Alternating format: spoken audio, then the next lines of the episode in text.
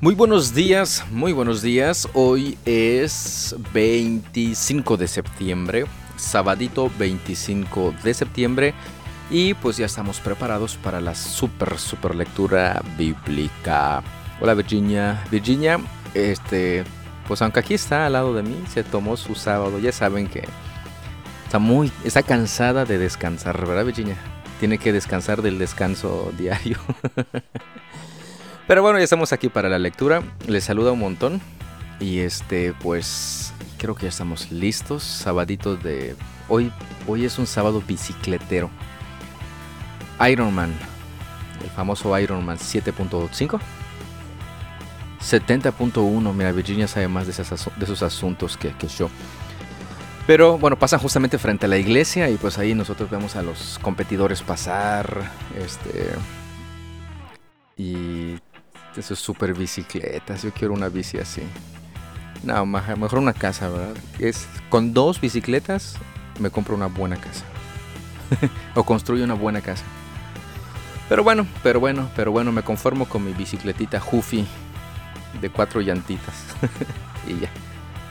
La lectura que nos corresponde el día de hoy, voy a... Vixi no está este, aquí, está hablando, pero me distrae siempre, ¿verdad? Velo. Este, a ver, a ver, a ver, 25 es en Segunda de Samuel, capítulo 21. Hoy iniciamos con Gálatas, capítulo 1, Ezequiel, capítulo 28 y el Salmo 77.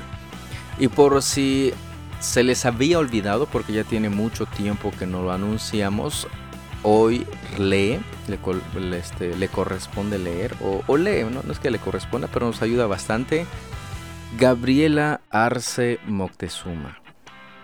No sé qué parentesco tenga con Olga Virginia Arce Moctezuma. Parece que son hermanas, tengo la sospecha. Gaby, muchas gracias por la lectura. Un saludote a toda la familia y gracias, gracias por apoyarnos. Pues vamos a iniciar la lectura del día de hoy. Cafecitos listos. Comenzamos.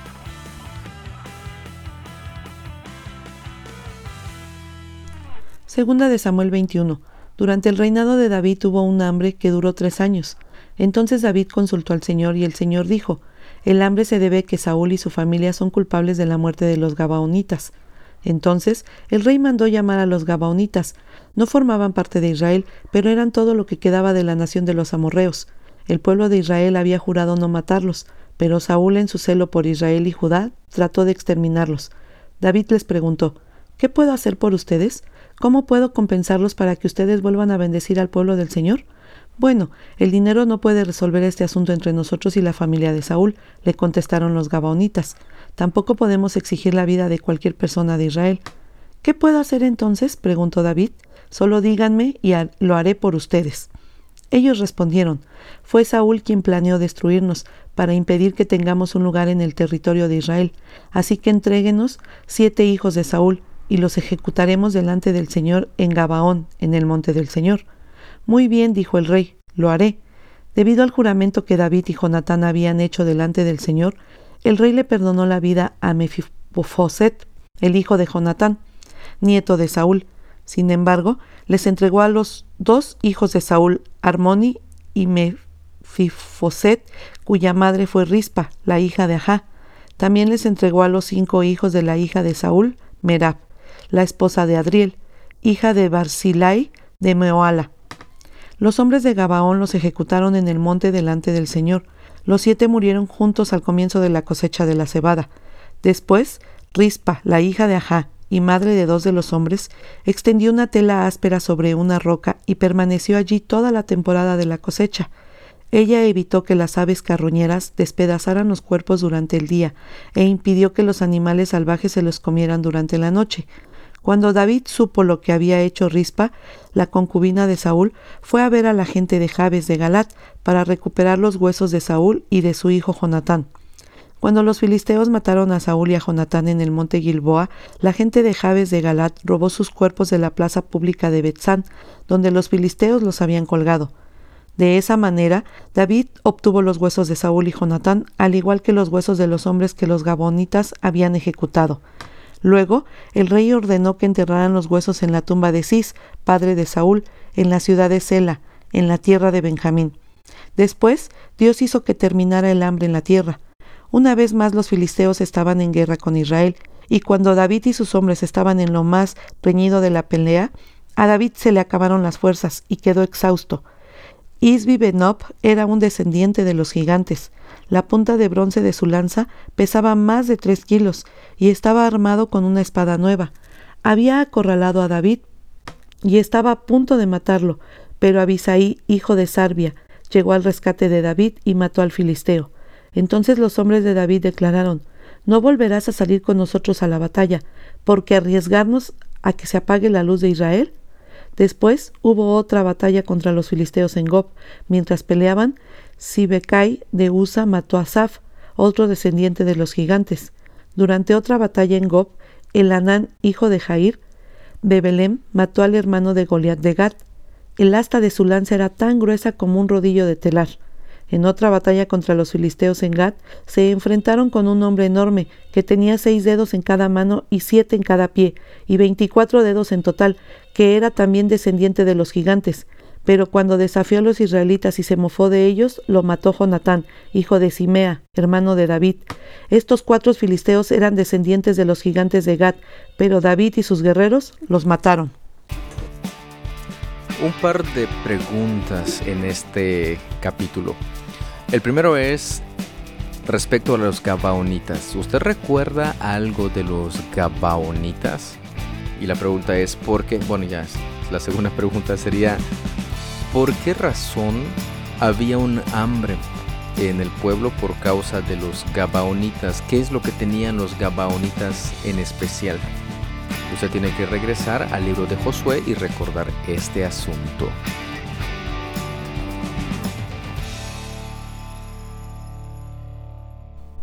Gálatas 1. Les escribo yo, el apóstol Pablo.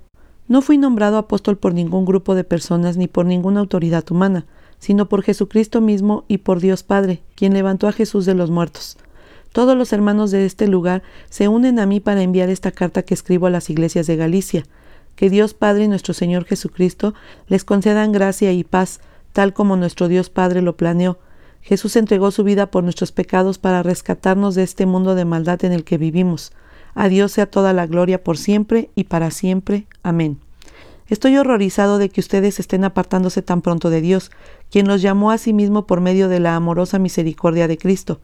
Están siguiendo un evangelio diferente, que aparenta ser la buena noticia, pero no lo es en absoluto. Están siendo engañados por los que a propósito distorsionan la verdad acerca de Cristo. Si alguien, ya sea nosotros o incluso un ángel del cielo, les predica otra buena noticia diferente de la que nosotros les hemos predicado, que le caiga la maldición de Dios. Repito lo que ya hemos dicho. Si alguien predica otra buena noticia distinta de la que ustedes han recibido, que esa persona sea maldita. Queda claro que no es mi intención ganarme el favor de la gente, sino el de Dios. Si mi objetivo fuera agradar a la gente, no sería un siervo de Dios.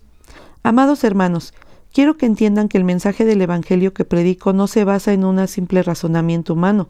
No recibí mi mensaje de de ninguna fuente humana, ni nadie me lo enseñó. En cambio, lo recibí por revelación directa de Jesucristo. Ustedes saben cómo me comportaba cuando pertenecía a la religión judía y cómo perseguí con violencia a la Iglesia de Dios. Hice todo lo posible por destruirla. Yo superaba ampliamente a mis compatriotas judíos en mi celo por las tradiciones de mis antepasados. Pero aún antes de que yo naciera, Dios me eligió y me llamó por su gracia maravillosa. Luego le agradó revelarme a su Hijo, para que yo proclamara a los gentiles la buena noticia acerca de Jesús. Cuando esto sucedió, no me apresuré a consultar con ningún ser humano, tampoco subí a Jerusalén para pedir consejo de los que eran apóstoles antes que yo. En cambio, me fui a la región de Arabia y después regresé a la ciudad de Damasco. Luego, tres años más tarde, fui a Jerusalén para conocer a Pedro, y me quedé quince días con él. El único otro apóstol que conocí en esos días fue Santiago, el hermano del Señor. Declaro delante de Dios que no es mentira lo que les escribo. Después de esa visita me dirigí al norte, a las provincias de Siria y Cilicia, y aún así las iglesias en Cristo que están en Judea todavía no me conocían personalmente.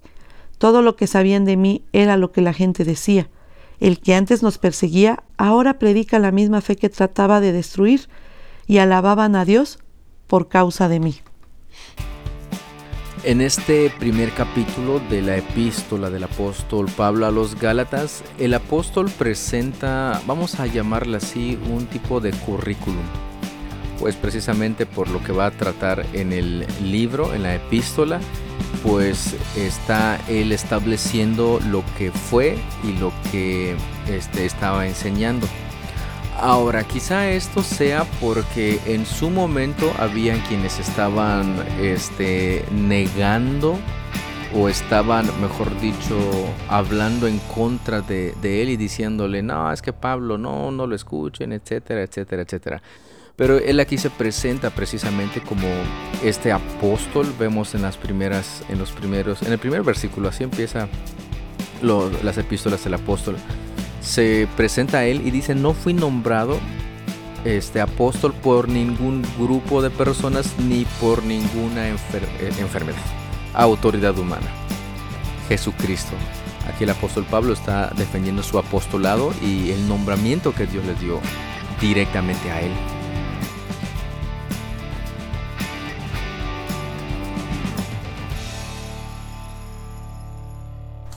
Ezequiel 28 Después recibí este mensaje del Señor, Hijo de hombre, dale al príncipe de Tiro este mensaje de parte del Señor soberano. En tu gran arrogancia afirmaste, soy un Dios, estoy sentado en un trono divino en el corazón del mar, pero eres solo un hombre y no un Dios, aunque te jactes de ser un Dios. Te crees más sabio que Daniel y piensas que ningún secreto está oculto de ti. Con tu sabiduría y entendimiento has acumulado mucha riqueza, oro y plata para tus tesoros. Sí, tu sabiduría te hizo muy rico y tus riquezas muy orgulloso. Por lo tanto, esto dice el Señor soberano, ya que te crees tan sabio como un Dios, haré que te ataque un ejército extranjero, el terror de las naciones. Ellos desenvainarán sus espadas contra tu maravillosa sabiduría y profanarán tu esplendor. Te hundirán en la fosa y morirás en el corazón del mar, traspasado de muchas heridas. ¿Te jactarás entonces diciendo, soy un Dios frente a tus asesinos? Para ellos no serás un Dios, sino un simple hombre. Morirás como un pagano en manos de extranjeros. Yo, el Señor soberano, he hablado. Luego recibí otro mensaje más del Señor. Hijo de hombre, entona este canto fúnebre para el rey de Tiro. Dale este mensaje de parte del Señor soberano. Tú eras el modelo de la perfección, lleno de sabiduría y de exquisita belleza. Estabas en el Edén, el jardín de Dios. Tenías la ropa adornada con toda clase de piedras preciosas cornaliza rojiza, peridoto verde pálido, adularia blanca, berilio azul y verde, ónice, jaspe verde, lapislazuli, turquesa y esmeralda, todas talladas especialmente para ti e incrustadas en el oro más puro. Te las dieron el día en que fuiste creado. Yo te ordené y te ungí como poderoso ángel guardián. Tenías acceso al monte santo de Dios y caminabas entre las piedras de fuego. Eras intachable en todo lo que hacías desde el día en que fuiste creado hasta el día en que se encontró maldad en ti. Tu abundante comercio te llevó a la violencia y pecaste. Entonces te expulsé en deshonra de la montaña de Dios. Te eché, guardián poderoso, del lugar que tenías entre las piedras de fuego. Tu corazón se llenó de orgullo debido a tu gran belleza. Tu sabiduría se corrompió a causa de tu amor por el esplendor. Entonces te arrojé al suelo y te expuse a la mirada curiosa de los reyes. Profanaste tus santuarios con tus muchos pecados y tu comercio deshonesto. Entonces hice brotar fuego de tu interior y te consumió. Te reduje a cenizas en el suelo, a la vista de todos los que te miraban. Todos los que te conocían se horrorizaron por tu destino. Has llegado a un final terrible y dejarás de existir. Luego recibí otro mensaje del Señor. Hijo de hombre, ponte de cara a la ciudad de Sidón y profetiza contra ella Dale a la gente de Sidón este mensaje de parte del Señor soberano. Oh Sidón, yo soy tu enemigo, y revelaré mi gloria en lo que te haré, cuando traiga juicio sobre ti, y revelaré mi santidad en medio de ti. Todos los que observaron sabrán que yo soy el Señor. Enviaré una plaga contra ti, y correrá sangre por tus calles. El ataque llegará de todas direcciones, y tu gente quedará masacrada dentro de tus murallas. Entonces todos sabrán que yo soy el Señor. Los vecinos burlones de Israel ya no la provocarán punzándola y desgarrándola como zarzas y espinos, pues entonces sabrán que yo soy el Señor soberano.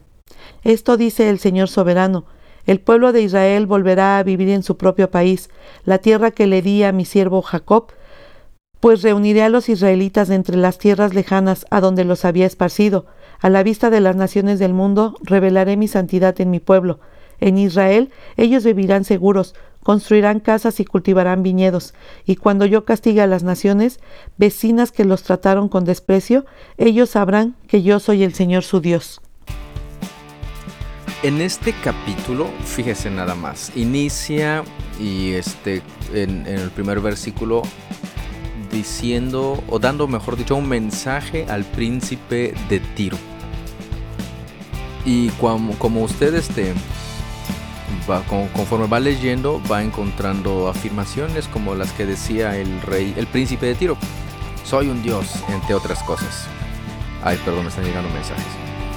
Y este, posteriormente, a partir del verso 12, eh, fíjense, cuando habla igual del príncipe de Tiro o el rey de Tiro, se este, dice, tú eras el modelo de la perfección, lleno de sabiduría y de exquisita belleza Estabas en el Edén, el jardín de Dios, tenías la ropa adornada con toda clase de piedras preciosas y etcétera, etcétera.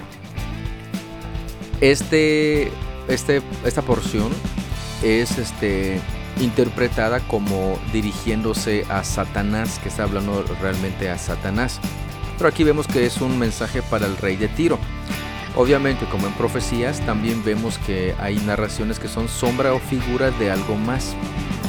Y en este caso seguramente sí se está refiriendo al rey de Tiro, pero también con una referencia mucho más clara a Satanás, porque el rey de Tiro no estaba en el Edén, en el jardín de Dios, ni siquiera este, eh, eh, como se tenía, era llamado eh, poderoso ángel guardián, ni nada de eso. Y parece ser la descripción de, de Satanás. Este, ¿Qué preguntas, qué observaciones tiene usted al respecto?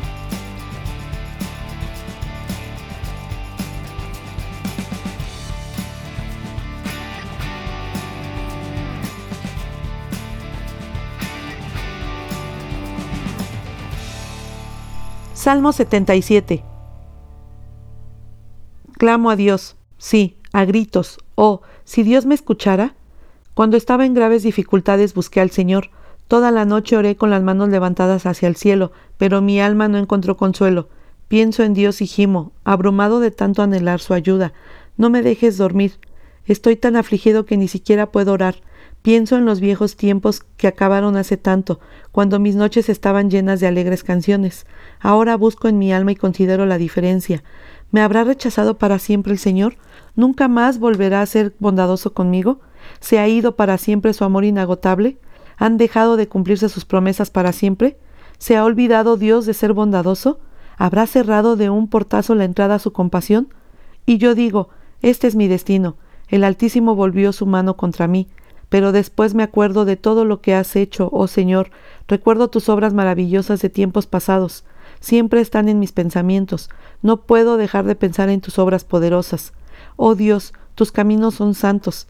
¿Existe algún Dios tan poderoso como tú? Eres el Dios de grandes maravillas, demuestras tu asombroso poder entre las naciones.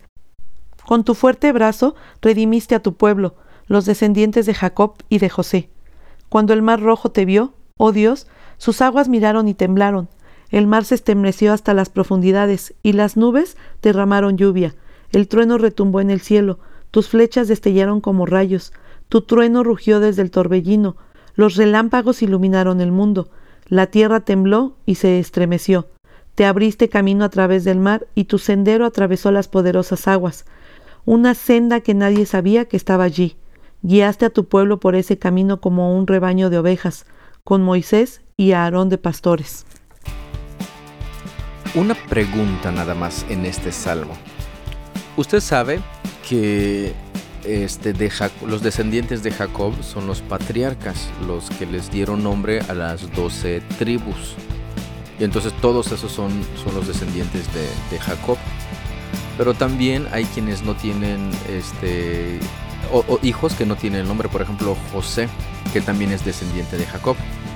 Pero yo digo y pregunto, si los descendientes de Jacob son todos sus hijos, incluyendo a, José y a Benjamín, ¿por qué aquí en este salmo dice con tu fuerte brazo perdón, que están pasando las supermotos porque las calles están cerradas y todas pasan aquí enfrente. Este, ¿por qué dice, redimiste a tu pueblo, los descendientes de Jacob y de José? ¿Por qué menciona a José específicamente? Es bastante interesante porque en Apocalipsis también menciona, no menciona a Dan en las doce tribus, pero sí menciona a José. ¿Qué pasa ahí? No sé si le genera curiosidad, pero creo que podemos investigarlo y ver qué es lo que encontramos en esto. Pues de esta manera concluimos la lectura del día de hoy, antes de que sigan pasando los supercarros. Y como les decía, la avenida está cerrada por el Ironman. Y entonces se desvían y pasan justamente frente a la calle de donde estamos. Y hay de esas motos que retumban como ellos solos y avanza 3 kilómetros por hora. Son los más ruidosos. Pero bueno, ya concluimos la lectura del día de hoy y pues no hubo tanto ruido como, como esperaba. Pero espero que si le haya hecho ruido algunas de las cosas que hayamos visto y hemos leído en, en esta lectura. Cosas que haya usted observado preguntas que hayan surgido y notas que usted haya hecho. Ya sabe, para posteriormente investigar, memorizar también un pasaje, este, meditar en el pasaje y responder a nuestro Dios en obediencia. Esta, aquí está este, estas recomendaciones. Y pues por mi parte sería todo, me despido de, de, ustedes, aunque Vixi no está ahora allá en el comedor comunitario, pero tengo que llevar las tortillitas para y empezar a repartir la comida a partir de las 12 y media. Pues muchas gracias por su tiempo, muchas gracias por su atención, Dios los bendiga y nos estamos escuchando, si Él así nos lo permite, el día de mañana. Hasta luego.